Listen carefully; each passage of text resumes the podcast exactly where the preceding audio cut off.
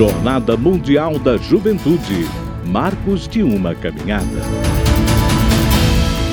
Estejam sempre preparados para responder a qualquer que lhes pedir a razão da esperança que há em vocês.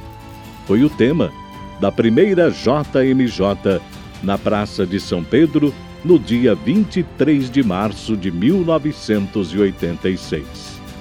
Domingo de Ramos, João Paulo II tem no coração os olhos dos jovens do mundo inteiro. Hoje vocês estão novamente aqui, queridos jovens amigos, para começar em Roma, na Praça São Pedro, a tradição da Jornada da Juventude, a cuja celebração foi convidada toda a Igreja.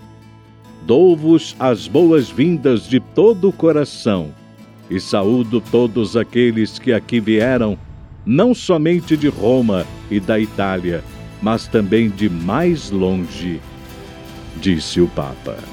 A jornada da juventude, explica, significa precisamente isto: ir ao encontro de Deus, que entrou na história humana por meio do mistério pascal de Jesus Cristo e entrou de modo irreversível e quer encontrar primeiro vocês, jovens, e a cada um quer dizer: segue-me, eu sou o caminho, a verdade e a vida. JMJ Austrália 2008 A Austrália abre suas portas para a JMJ em 2008.